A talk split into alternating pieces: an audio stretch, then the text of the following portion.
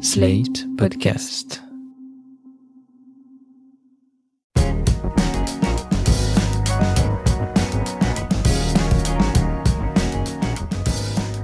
Vous écoutez Mon Europe à moi, le podcast qui donne la parole aux citoyens et citoyennes européens et ouvre le dialogue entre celles et ceux qui sont l'Europe et celles et ceux qui font l'Europe pour construire ensemble l'union de demain.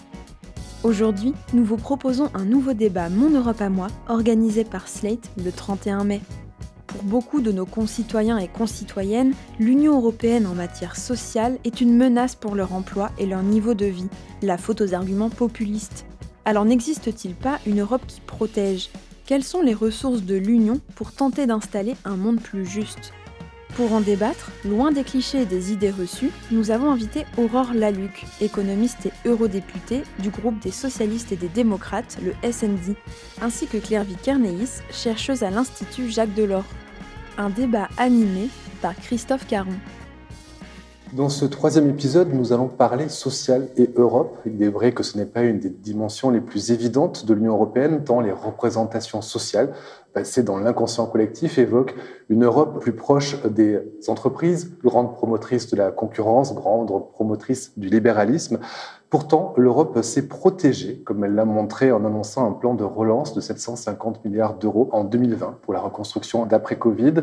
Une Europe qui s'est aussi donnée pour mission d'assurer par une action commune le progrès économique et social des États et qui assigne pour but essentiel à l'effort de ces dix États l'amélioration constante des conditions de vie et d'emploi de leur peuple, comme on peut le lire dans le préambule du traité de fonctionnement de l'Union. Les Européens, dans leur ensemble, bénéficient de droits sociaux plus élevés que dans le reste du monde, mais de grandes disparités existent encore entre les différents États membres, particulièrement entre l'Est et l'Ouest, on va le voir. Il faut dire que le social n'est pas une compétence communautaire, mais relève des États membres euh, de manière individuelle. L'Union européenne, le Parlement et la communauté disposent de peu de pouvoir direct en la matière. Alors, quelles sont les actions entreprises? Parce qu'il y a des actions qui sont entreprises pour tenter de faire reculer la pauvreté, pour tenter de mieux euh, inclure euh, les uns et les autres dans le monde du travail et euh, pour mieux encadrer ce droit du travail. Quelles sont les ressources de l'Union pour tenter d'installer un monde plus juste? Nous allons en parler et pour en parler, j'accueille aujourd'hui la députée européenne Aurore Laluc de l'Alliance progressiste des socialistes et démocrates au Parlement européen. Bonjour madame. À vos côtés, j'accueille Claire Vicarneis, assistante de recherche à l'Institut Jacques Delors, où vous travaillez sur les questions sociales, de l'emploi au niveau européen et sur les questions aussi d'égalité hommes-femmes. On en parlera. Bonjour à vous. Aurore Laluc, je l'évoquais en introduction, quand on pense Europe, on pense concurrence, droit des entreprises, ultralibéralisme, néolibéralisme, et pas forcément droit social. Est-ce que c'est un point faible de l'Union, le social? C'est clairement son point faible. Son point faible, c'est le social et c'est le fiscal, et on va en parler, ça va de pair. Et oui, c'est son point faible parce qu'elle n'a pas les compétences pour pouvoir agir dans ce domaine, même si elle essaye petit à petit de les prendre, de les grappiller. Mais oui, c'est son gros, gros point faible. C'est ce qui lui est reproché et c'est ce qui permet aussi d'avoir toute une somme de clichés, en fait, sur l'Europe. C'est-à-dire que dès qu'il y a un problème, c'est simple, hein, c'est la faute à l'Europe, c'est jamais la faute des politiques au niveau euh, national. Donc c'est vraiment son gros point faible. Ça, la question de la fiscalité, la question de la géopolitique. C'est dû à quoi? C'est dû au fait que la compétence sociale n'est pas euh, justement au niveau européen, mais euh, cantonnée au niveau, au niveau national? Exactement. C'est à cause de ça. C'est la même chose sur les questions fiscales, hein, d'ailleurs. Ça se fait au niveau national et c'est ce qui fait que de toute façon, on ne peut pas évaluer réellement ce que fait l'Europe sur les questions sociales.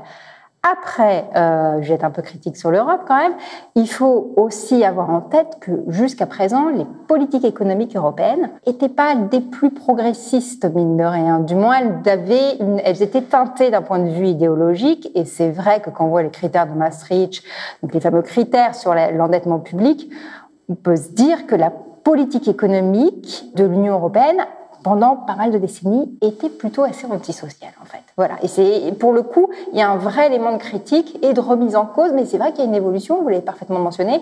C'est-à-dire qu'on voit que l'Europe est en train d'évoluer très, très vite sur ces questions. On, va revenir sur le pacte de stabilité, les fameux 3%, les 60% qui sont justement consécutifs à, Maastricht, parce que ça a bien changé mm. ces dernières années. Mais euh, quand euh, Ursula von der Leyen, la présidente de la Commission, est arrivée euh, à son poste, elle a dit qu'elle voulait faire de l'Europe sociale quelque chose de très fort de son mandat. Est-ce qu'elle en a la possibilité? Est-ce qu'elle a la marge de manœuvre suffisante? Elle en a la volonté, visiblement, mais est-ce qu'elle peut agir? Elle en a la volonté. les capacités euh, d'action sont quand même limitées. mais elles sont renforcées par le contexte. C'est aussi ça hein, aujourd'hui. Et elles sont renforcées par un triple contexte. La question de la transition écologique. Parce que si on veut que la transition écologique se fasse dans de bonnes conditions, il faudra qu'elle soit sociale. Ça ne peut pas être autrement. Le deuxième point, c'est la question de la pandémie qui, mine de rien, a créé une situation très spécifique aussi d'un point de vue social et économique au niveau européen. Et le troisième point, c'est la guerre. C'est la guerre en Ukraine qui impacte totalement euh, l'Europe et qui aura aussi des conséquences, on le voit à travers l'inflation, d'un point de vue social. Ces trois éléments font qu'à mon sens, elle va pouvoir commencer à agir beaucoup plus que ce qu'elle n'avait prévu dans le domaine social. Et ça s'est vu effectivement à travers le plan de relance, même si dans le plan de relance, il y a quand même des éléments de euh, il faut réformer le marché du travail, etc., etc. Vous voyez, l'Europe a du mal à sortir quand même de ces petites contradictions. Elle le fait à travers, on en parlera, par exemple, la question des, plateformes, la question du SMIC européen, etc.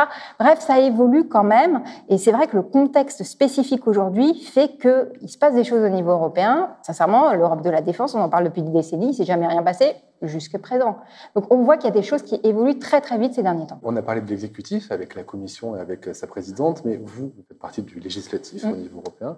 Est-ce que vous, en tant que parlementaire, vous avez la possibilité des actions euh, Je rappelle le nom dans votre groupement, il y a le mot social. Est-ce que vous avez la possibilité de porter des avancées sociales au niveau euh, législatif? Alors, le Parlement européen a la possibilité de travailler en trilogue, comme vous avez avec, avec les, euh, la Commission et, et, le Conseil quand il y a des textes législatifs à Il y a aussi la possibilité d'avoir ce qu'on appelle des rapports d'initiative. Et dans ce cadre-là, ça nous permet d'avoir la voix du Parlement européen, de dire ça, c'est la position du Parlement européen.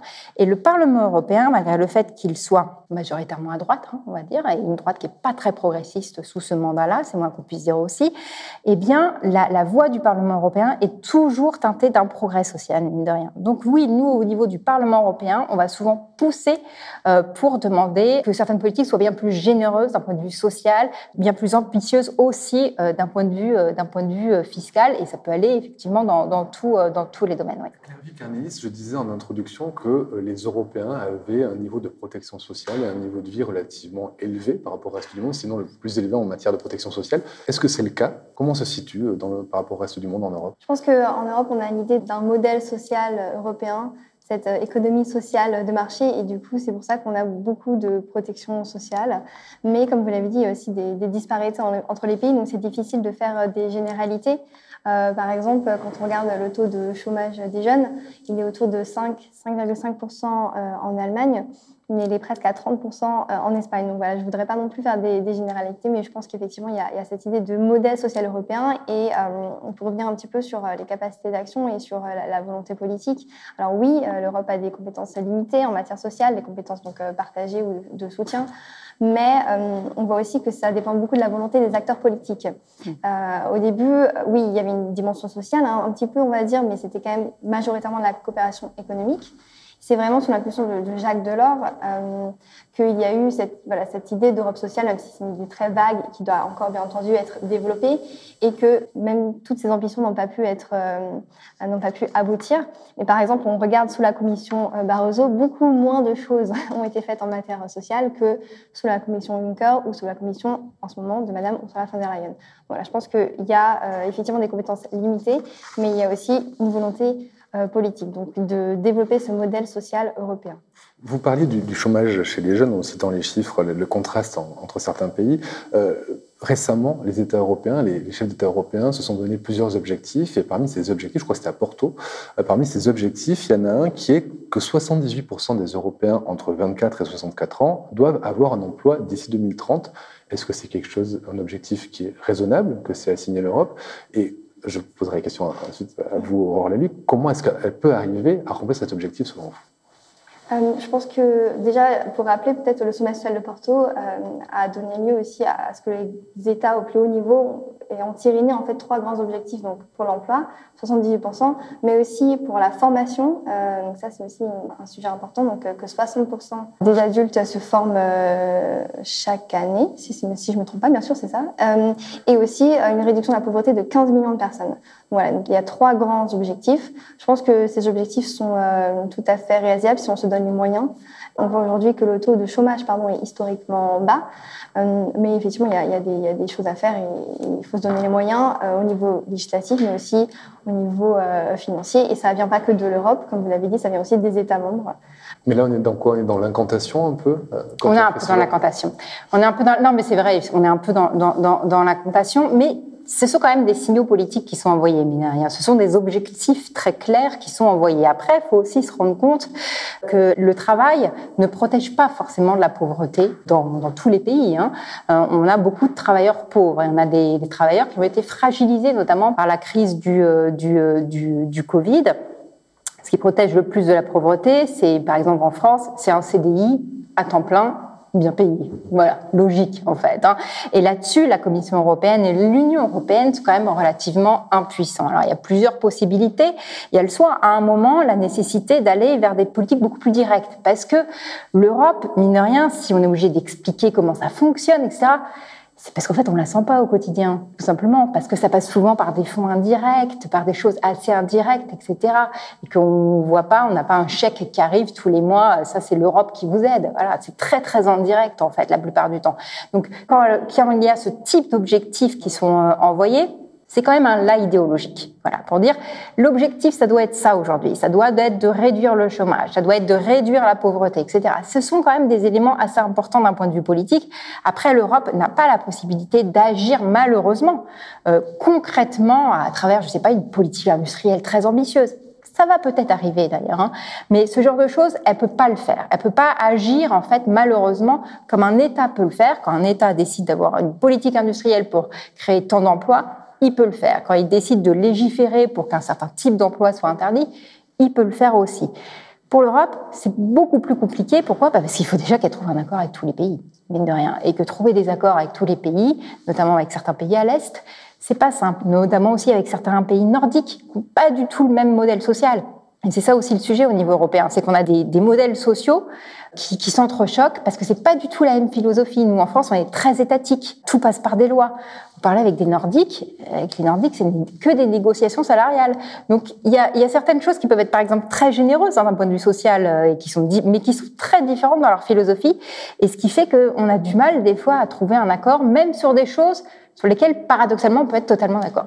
Et pourtant, on a vu en décembre dernier la Commission européenne se mobiliser pour les travailleurs de la nouvelle économie, donc les salariés, euh, les chauffeurs Uber, les livreurs de Deliveroo et de toutes ces, euh, ces plateformes.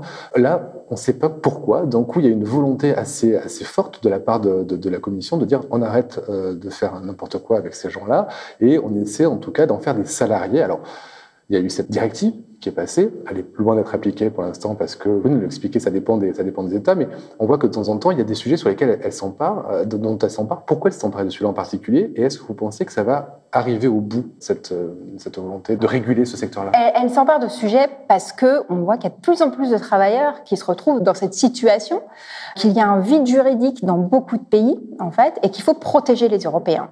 Et pour le coup, là, ce qui est intéressant, c'est que justement, elle n'attend pas que les États aient légiféré et après de se dire, bah, maintenant, il va falloir que je mette tout, tout ce petit monde en ordre de bataille et ça va être une énorme galère. Elle prend les devants. Et là, c'est là où c'est plutôt intéressant. Et en plus, elle prend les devants de manière bien plus généreuse, souvent, d'un point de vue social, que d'autres États. Et oui, ça peut bloquer, ça bloque avec la Pologne et la Hongrie, qui sont pas les pays les plus généreux d'un point de vue social, on va dire, euh, ni d'un point de vue démocratique, et qui bloquent souvent les accords. Mais mine de rien, dans ce domaine-là, voilà, c'est l'idée de pouvoir protéger un maximum euh, les Européens et faire en sorte qu'effectivement, dans, sous certaines conditions, bah, ils soient reconnus comme des salariés. Ça existe déjà dans certains pays européens, mais là, l'idée, c'est que on arrive à faire ça pour tous les Européens. Donc en fait, la Commission européenne, ce qu'elle essaye quand même de faire ces dernières années, ce que je trouve intéressant, c'est de dire sur des sujets où en fait les États n'ont pas encore légiféré, et c'est vrai pour plein de choses, hein, hop, elle prend les devants comme ça, elle peut euh, travailler au mieux finalement. Et ça, c'est vraiment une évolution qu'on a pu voir ces dernières années qui est très intéressante et qui fait qu'on va peut-être se rendre compte que sur certains sujets, elle est bien plus progressiste et généreuse socialement que certains États. Ces décisions en matière sociale, elles se prennent à l'unanimité, à la majorité qualifiée. Ça se passe comment? Est-ce qu'il y a des votes qui se... Alors là, on va être bientôt, on va être en trilogue, donc ça va être de la négociation pour l'instant. Donc c'est-à-dire entre la Commission, le Parlement? Entre la Commission, le Parlement euh, et, euh, et euh, le Conseil. Voilà, donc on va rentrer en, en trilogue. Il y a des discussions aussi au niveau du Parlement actuellement euh, sur ce dossier-là. Après, on va voir ce que ça va pouvoir donner. Là, on a vraiment un sujet au niveau européen, ça va être sur la question fiscale, où là, on est sur l'unanimité et c'est ce qui bloque tout et c'est ce qui bloque en fait et qui va impacter les questions sociales. C'est-à-dire que même quand on est dans de la codécision et qu'il y a de la possibilité de travailler correctement ensemble, la question fiscale, de facto, elle impacte totalement la question sociale. Pourquoi? Parce qu'elles sont inséparables les deux? Bah, Parce que si vous voulez être généreux d'un point de vue social, il vous faut de la fiscalité, soit pour alimenter votre budget, soit aussi pour réduire les inégalités. Hein. La question, euh, la, fiscalité, ça permet un d'alimenter un budget qui vous permet après d'aider. Bah, par exemple, comme ça, dans un moment d'inflation, on aurait bien besoin de pouvoir donner des chèques euh, aux gens qui ont, qui ont besoin bah, de leur voiture pour aller travailler, tout simplement, pour pouvoir se, se, chauffer, ce qui est essentiel. Mais aussi, ça permet de euh, un petit peu limiter les inégalités. Ça, on l'oublie souvent. Euh, avoir une taxation, notamment sur les plus riches d'entre nous, c'est important parce que ça limite les inégalités et que les inégalités, on le voit notamment avec certains grands milliardaires, notamment américains, et ça a des conséquences d'un point de vue démocratique. Hein. Quand vous avez euh, des gens qui ont énormément d'argent, ils peuvent après euh, acheter des médias, imposer euh, leurs lignes politiques, ce qui n'est pas sans conséquence sur, sur nos démocraties. Donc oui, c'est essentiel aussi, aussi pour ça. On va revenir sur euh, la fiscalité, donc les ressources de, l'Union, mais avant, j'aurais voulu parler de notre euh, projet euh, social de l'Europe, c'est ce fameux SMIC, on a parlé de SMIC européen. Mhm. ça fait peur à beaucoup de gens. Beaucoup de gens imaginaient déjà qu'il y aurait un nivellement par le bas et que tous les pays seraient alignés sur un SMIC d'un pays moins 10 ans. En fait, c'est beaucoup plus compliqué que ça. Il n'y a jamais été question d'avoir un SMIC commun. Est-ce que vous pouvez nous, dire ce qui avait été la volonté de l'Union européenne à ce moment-là, quand ils ont pensé à ce, ce qu'on appelle le SMIC européen, en se trompant d'ailleurs? Oui, bien sûr. Effectivement, il ne s'agit pas du tout d'un SMIC européen et je vais y revenir. Je pense que déjà, on parlait un peu de la raison d'être de, ce projet. On a parlé un peu de la pauvreté au travail. Euh, important de rappeler que la pauvreté au travail dans l'Union européenne a augmenté ces dix dernières années, ce qui est assez inquiétant quand on, espère en tout cas qu'on est dans une dynamique de progrès social et qu'on voit que ce n'est pas le cas. Donc il y avait cette, cette idée de euh, s'adresser euh, à la pauvreté au travail euh, via des meilleurs en fait, salaires pour les travailleurs européens. Donc là, il ne s'agit pas d'avoir un SMIC européen, euh, vu que de toute façon, les niveaux de, enfin, les prix dans les États membres sont sont très différents, des très très grandes disparités. Par exemple, en Bulgarie, euh, le SMIC, euh, enfin le salaire minimum, il est d'environ 310 euros, alors que au Luxembourg, il est à peu près à 2150 euros. Donc on est à peu près à 7 fois plus. donc ce serait impossible si on mettait le même, enfin le même niveau euh, au Luxembourg, et évidemment, les travailleurs seraient vraiment lésés. Ici, en, Bulgarie, si on mettait un SMIC euh, euh, comme au Luxembourg, ça ne serait pas tenable en fait. Donc ça, n'aurait pas de sens. donc voilà, c'est pas du tout pas du tout l'idée de, la commission. Elle, va essayer en fait de fixer un cadre un cadre qui va d'un côté, le premier volet, c'est vraiment euh, faire en sorte que euh, dans les pays où un SMIC, parce que pas, dans tous les pays européens il y a un SMIC, il y a six pays qui n'ont pas de SMIC européen où les salaires sont plutôt fixés par les conventions collectives. Donc c'est euh, le Danemark, la Suède, la Finlande, mais aussi l'Autriche, l'Italie et Chypre. Donc déjà, il faut aussi respecter, comme Madame Laluc a dit, les, les modèles nationaux. Euh, et donc l'idée, c'est vraiment d'instaurer un cadre dans les pays européens où il y a effectivement un SMIC euh, légal, voilà, euh, de faire en sorte qu'il soit fixé avec des critères stables, clairs, qui permettent aussi aux travailleurs d'avoir un salaire décent pour vivre. Ça, c'est le premier volet. Le deuxième volet, c'est en fait promouvoir les conventions collectives dans tous les pays. Donc là, pas que dans les pays où il y a effectivement un SMIC légal, mais aussi dans tous les pays. Et ça, c'est important. Pourquoi? Parce qu'en en fait, on voit que dans les pays qui ont des fortes couvertures et des, des, enfin, des fortes traditions en matière de négociation collective, on voit que les écarts de salaire sont plus faibles. Euh, les écarts de salaire, donc entre les plus hauts et les plus bas salaires, et en général, même les plus bas salaires sont plus hauts. Donc, en fait, promouvoir les négociations collectives, c'est aussi promouvoir voilà, de, de, meilleurs salaires pour, pour les travailleurs. Et puis aussi, je pense qu'un dernier point qui est important à, préciser, euh, la, pandémie a aussi mis un peu le, le, projecteur sur ce sujet, mais en général, il y a quand même 60% euh, des personnes qui gagnent autour du SMIC qui sont des femmes. Donc finalement, quand on augmente les salaires minimums, on réduit aussi l'écart salarial entre les femmes et les hommes. Donc c'était l'idée de la commission de, de, mettre sur la table ce projet. Je vais juste appuyer dans le sens en disant que euh, les syndicats soutiennent ce projet. Donc voilà, souvent quand euh, on dit l'Europe n'est pas sociale, etc., là typiquement c'est une avancée sociale. Euh, les syndicats la soutiennent. C'est pas du tout de dire on va niveler vers le bas euh, les SMIC. Non, pas du tout. C'est aussi éviter un dumping social entre l'Europe de l'Ouest et l'Europe de l'Est. Voilà, parce qu'on pouvait avoir effectivement des salaires beaucoup plus bas à l'Est, des conditions de travail aussi bien moins bonnes Disait qu'on avait des entreprises qui pouvaient s'installer euh, là-bas et qui en profitaient euh, malheureusement. Voilà. Donc là, l'idée, c'est aussi de, faire ce genre de choses. Et après, comme ça a été extrêmement justement dit, des fois au niveau européen, on peut se retrouver dans des situations très paradoxales où, euh, bah, là, typiquement, on a encore la Pologne et la Hongrie qui peuvent bloquer parce que eux sont pour un nivellement vers le bas pour pouvoir justement attirer un certain nombre d'entreprises.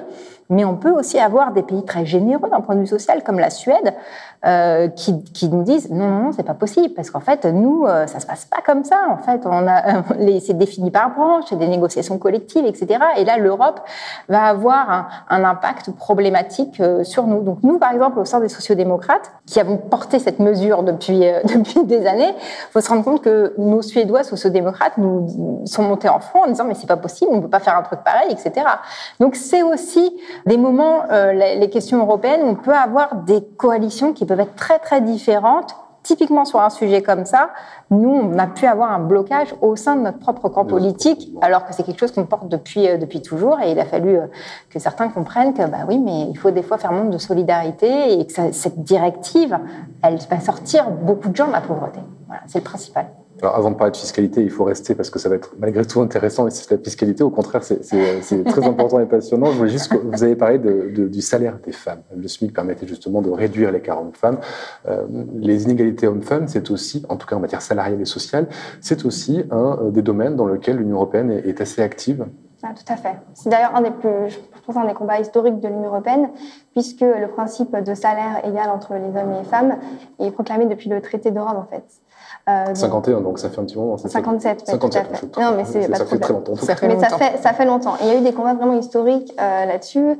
Euh, déjà, il y a eu les ouvrières de, de l'usine Herstal en 66 qui, euh, qui réclamaient des plus grands salaires donc, et qui justement faisait référence à l'article du traité.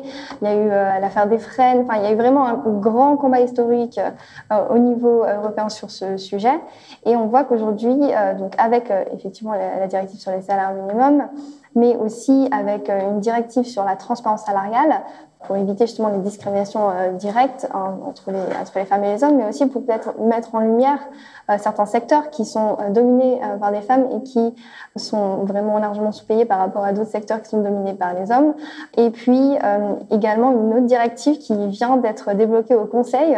Ça faisait dix ans qu'elle était bloquée au Conseil et c'est la directive sur les femmes dans les conseils d'administration, puisqu'on sait que les écarts salariaux entre les femmes et les hommes ont beaucoup de causes.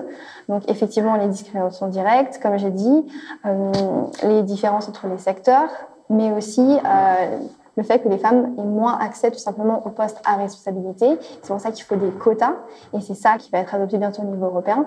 Et puis aussi toutes, euh, toutes les questions de répartition des tâches euh, domestiques, évidemment, et ménagères, et ménagères entre les femmes et les hommes.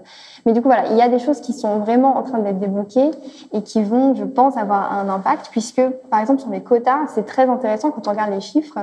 En fait, les, les, pays qui ont instauré des quotas dans, dans l'Union européenne, il y en a huit maintenant, euh, on voit que le taux de femmes dans les conseils d'administration euh, a augmenté euh, de 25 points de pourcentage ces dernières années, alors que dans les pays où il y a juste des mesures un peu non contraignantes, ça a augmenté que de 15 points de pourcentage, et dans les pays où il n'y avait aucune mesure, ça a augmenté de 5 points de pourcentage, donc ça a pratiquement pas augmenté. Donc on voit que les quotas, par contre, ça fonctionne vraiment bien et que là, l'Union européenne va essayer de, enfin va, j'espère, pouvoir mettre un, un, quota de, instaurer un quota de 40% de femmes dans les conseils d'administration des plus grandes entreprises cotées en bourse. Et pour ça, elle passerait par des directives aussi qui seraient transposées dans le droit national? Effectivement, là, c'est une directive, c'est une directive euh, tout à fait qui, est, qui a été proposée, donc comme je l'ai dit, il y a 10 ans et qui était bloquée au Conseil. L'Allemagne, là, il y a quelques mois, a, a changé sa position et ça a pu débloquer en fait le dossier au Conseil parce qu'il y a beaucoup d'États qui ne voulaient pas légiférer là-dessus.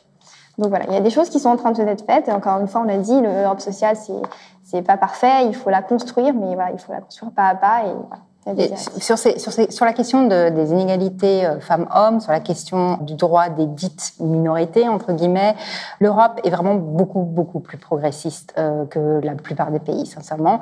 Et c'est vrai que, enfin, vu le contexte politique français, quand je vois les textes qu'on vote au Parlement européen, enfin, je pense qu'on est considéré comme wokistes, en fait, mais quasiment l'ensemble hein, du Parlement européen, sauf évidemment l'extrême droite et une partie de la droite. Mais, même, même du côté des... des, des même du côté des Renew, c'est-à-dire ouais. Renaissance, le groupe où siège la République En marche. Hein, oui, tout à fait. La, question quand même des droits dans ce domaine, dans ces domaines spécifiques, il y a une union très claire entre qui va de la dite extrême gauche aux sociodémocrates, aux Verts, en passant par par Renew.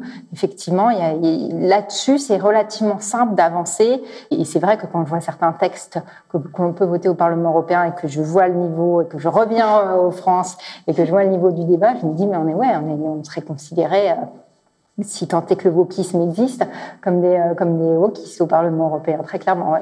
Et c'est quelque chose qu'on ne sait pas. C'est quelque chose qu'on ne sait pas, par exemple, qu'on n'entend pas. Mais franchement, ça fait partie des éléments qui sont très rassurants. Le fait d'appartenir à l'Union européenne dans ce genre de domaine, franchement, sur la question de l'égalité femmes-hommes, sur la question de la défense des droits euh, des LGBT, sur la défense du, euh, de la, enfin, sur la lutte contre le racisme, etc. Vraiment, heureusement qu'il y a, l'Europe, vraiment en ce moment. Hein. C'est extrêmement, extrêmement important. Et d'ailleurs, on le voit que sur la question de l'état de droit, vous savez qu'il y a eu des sanctions vis-à-vis euh, notamment de la, Hongrie. Et le, fait que la, Hongrie ait été sanctionnée, ça porte aussi sur le fait qu'elle ne respecte pas euh, un certain nombre de droits, notamment côté, euh, côté LGBT. Même chose pour la Pologne. Je renverrai ceux que ça intéresse au deuxième débat, puisqu'on avait fait le sujet sur justement les, ah, distributions. Donc, pour ceux qui veulent en savoir plus, s'y référer. on va parler euh, argent, donc, donc recettes et dépenses. je voudrais, j'ai cité tout à l'heure les 750 milliards d'euros qui ont été débloqués pour le plan de relance, mmh. mais il y a quand même de l'argent qui est débloqué régulièrement. Il y a un fonds social européen. Alors, ce Fonds social européen, j'ai pas, c'est toujours compliqué d'avoir des ordres de grandeur, mais j'ai vu que entre 2014 et 2020, c'était 80 milliards d'euros, avec 4 milliards d'euros qui étaient euh, consacrés en plus euh, à la lutte contre la pauvreté. Ils ont augmenté hein, de 8 milliards, donc 10% sur les euh, six prochaines années à venir.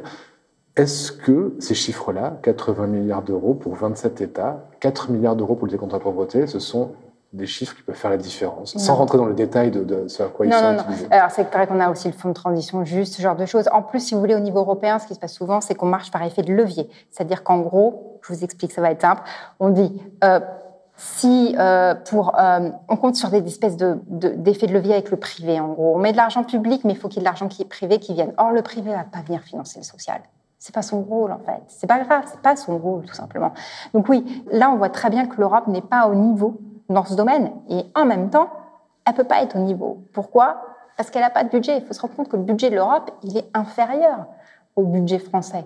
Voilà, on est la plus grande économie au niveau mondial, très très riche, on n'a pas de budget, on est outillé euh, comme, euh, enfin, je veux dire, on est un géant d'un point de vue économique, on est outillé comme un nourrisson, ou du moins comme un enfant parce que euh, à la maternelle, parce qu'on vient de grandir un petit peu, mais on n'est pas outillé en fait au niveau européen. Je me permets de vous couper parce qu'en fait, il y a régulièrement des négociations, régulièrement des, des, des, des, combats entre les pays frugaux du Nord et les pays du Sud pour justement déterminer ce budget. Je, que je vous laisserai me communiquer parce que je l'ai pas en tête le, budget exact, mais ah c'est vrai que c'est très peu et donc il doit être à chaque fois remis en jeu. Et en fait, ils dépendent de la bonne volonté des États? Oui. En fait, c'est ça. Et à chaque fois, c'est bloqué. A une négociation générale qui se fait tous les 7 ans, 5% du PIB au niveau, au niveau européen.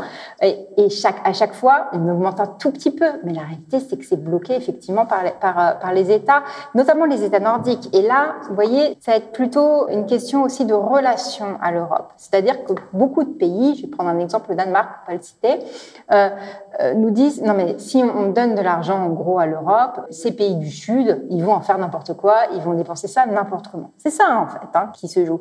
Et c'est ce qui fait que on n'a pas de budget. Il faut bien se rendre compte que résultat, bah voilà, on parle du fonds social et vous me dites non mais c'est pas assez. Et moi je dis bah oui c'est vrai c'est pas assez. Mais en fait je sais pas comment dire, on n'a pas, on on pas de tirelire, quoi. On n'a pas l'argent parce que les États ne veulent pas nous en donner. Et c'est vrai qu'il y a une grosse fracture entre les pays radins, euh, aussi appelés frugaux, et les autres. Mais là aussi, mine de rien, les lignes vont devoir évoluer. Premièrement, parce qu'en fait, une monnaie sans budget, ça n'existe pas. Dans aucun pays, ça n'existe. Quand vous avez une monnaie, donc une politique monétaire, il faut qu'elle ait une politique budgétaire à côté. Parce que pourquoi? Par exemple, en cas d'inflation, qu'on puisse donner de l'argent tout simplement.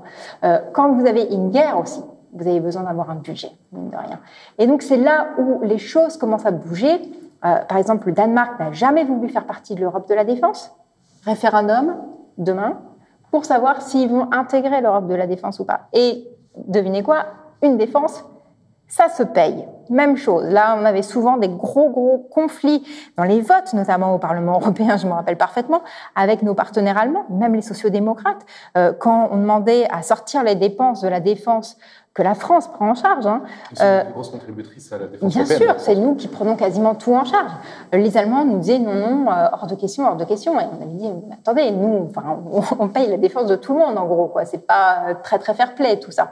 Là, on voit que l'Allemagne est en train de bouger sur la question de la défense, puisque elle a fait, dans sa constitution, normalement, elle ne doit pas dépenser trop, trop d'argent d'un point de vue budgétaire. Et là, elle va faire un contournement pour pouvoir dépenser côté sur, la, sur la question de défense. Et donc, peut-être le Danemark va joindre aussi l'Europe de la défense, ce qui veut dire qu'au bout d'un moment, peut-être que cette question-là va enfin bouger.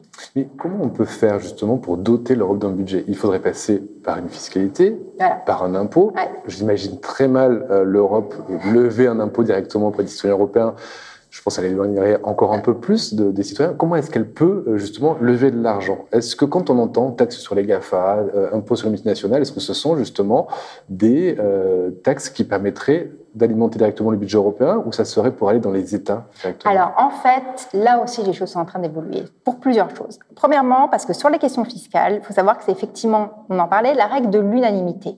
La règle de l'unanimité, c'est-à-dire que tous les États doivent être d'accord. Ça veut dire que s'il y en a un qui n'est pas d'accord, en fait, il a un droit de veto. Donc c'est un, un passeport et un droit éternel à l'État le moins coopératif.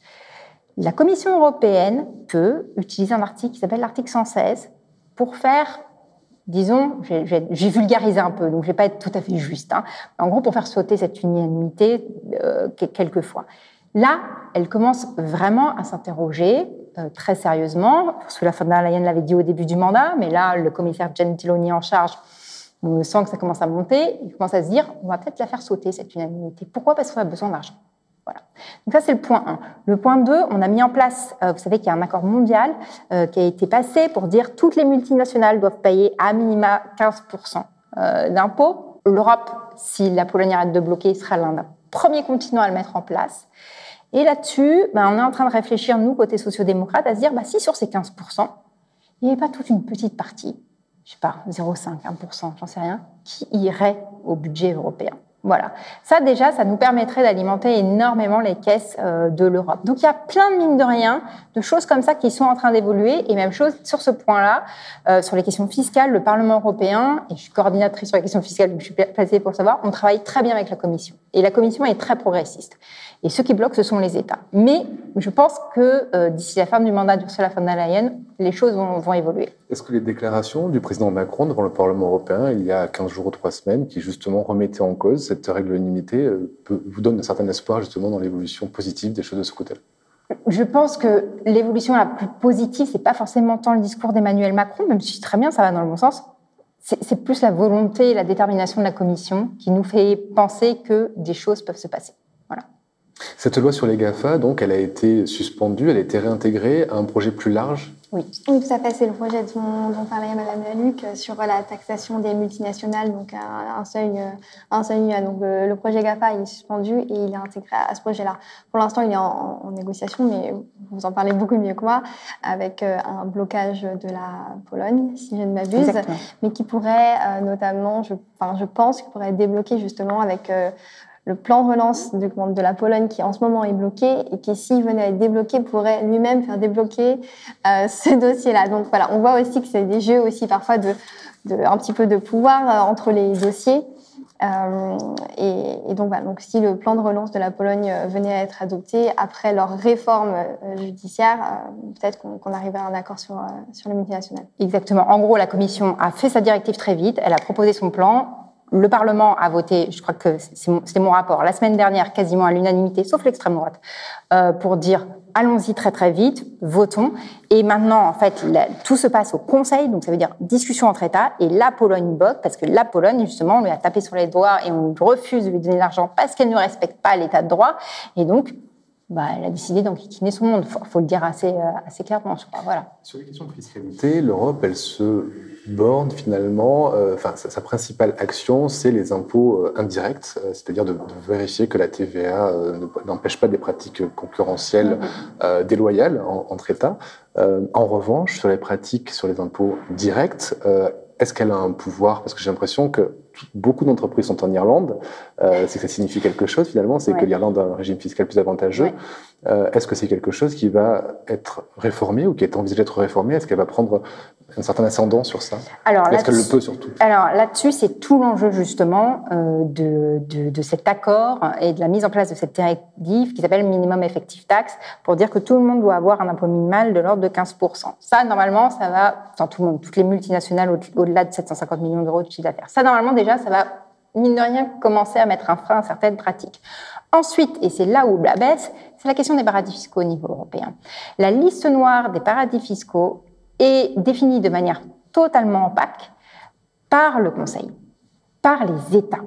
Même chose. Là-dessus, le Parlement européen et la Commission européenne, on est alignés sur ce point-là, en disant on ne peut pas avoir un scandale comme les Pandora Papers en gros, on a un détournement d'argent qui devrait aller dans les caisses de l'État et donc dans les citoyens, mhm. tout simplement, et donc qui devrait aider les citoyens dans les politiques sociales. On ne peut pas avoir ce genre de pratique et avoir une liste des paradis fiscaux totalement ridicule. Elle est ridicule, la liste des paradis fiscaux au niveau européen.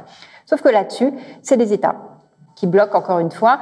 C'est pour ça que nous, on essaye de pousser côté Parlement en lien avec la Commission, mais, euh, mais, euh, mais voilà, on a des paradis fiscaux en Europe, tout simplement. On a, euh, ne serait-ce que Malte, par exemple, mais on en a plein. On en a plein. Je voudrais terminer avec, euh, avec une question qui dépasse un peu l'Europe sociale, mais qui est quand même très liée. C'est cette fameuse règle des 3% dont vous parliez tout à l'heure, qui a été euh, imposée dans le pacte de stabilité. Donc il faut que euh, les États membres limitent leur déficit et leur dette publique respectivement à 3 et 60% euh, du PIB. C'est une règle qui a fait beaucoup parler à un moment donné, parce que tous les, tous les ans, il y avait cette angoisse d'être au-dessus ou en dessous des, 3%. Ce qui était en général au-dessus, c'était taper sur les doigts et, et rappeler, à l'ordre. Parfois, intervenu directement pour, pour, euh, pour, changer, pour changer les choses. Euh, elle a été suspendue, cette règle, euh, d'abord pendant le Covid, euh, puis la suspension a été prolongée, et puis la guerre en Ukraine fait qu'on va peut-être encore la prolonger. Est-ce que cette suspension a eu un effet positif? Est-ce eu un effet négatif? Parce que je me souviens, quand on en parlait à l'époque, on disait, mais si on dépasse les 3%, ça va filer, ça va, être, ça va être la fin. Finalement, elle a été suspendue. Et qu'est-ce qui s'est passé? Rien. mais voilà, on est tous, on est globalement tous euh, encore là, apparemment. Enfin, ce qui est, ce qui est terrible, c'est que, et là, ce que je marrant parce que j'ai parlé de ce sujet hier, je parle en tant qu'économiste, cette règle est un non-sens d'un point de vue économique. Est un non-sens. Un pays peut aller très très bien avec un taux d'endettement très élevé ou très très mal.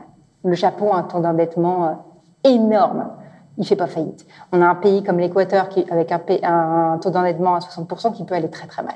Ça ne veut rien dire parce que euh, l'économie est affaire de, de contre de contre-cycle. En fait, quand une économie en surchauffe, faut avoir tel type de politique économique et inversement. Donc c'est absurde en fait.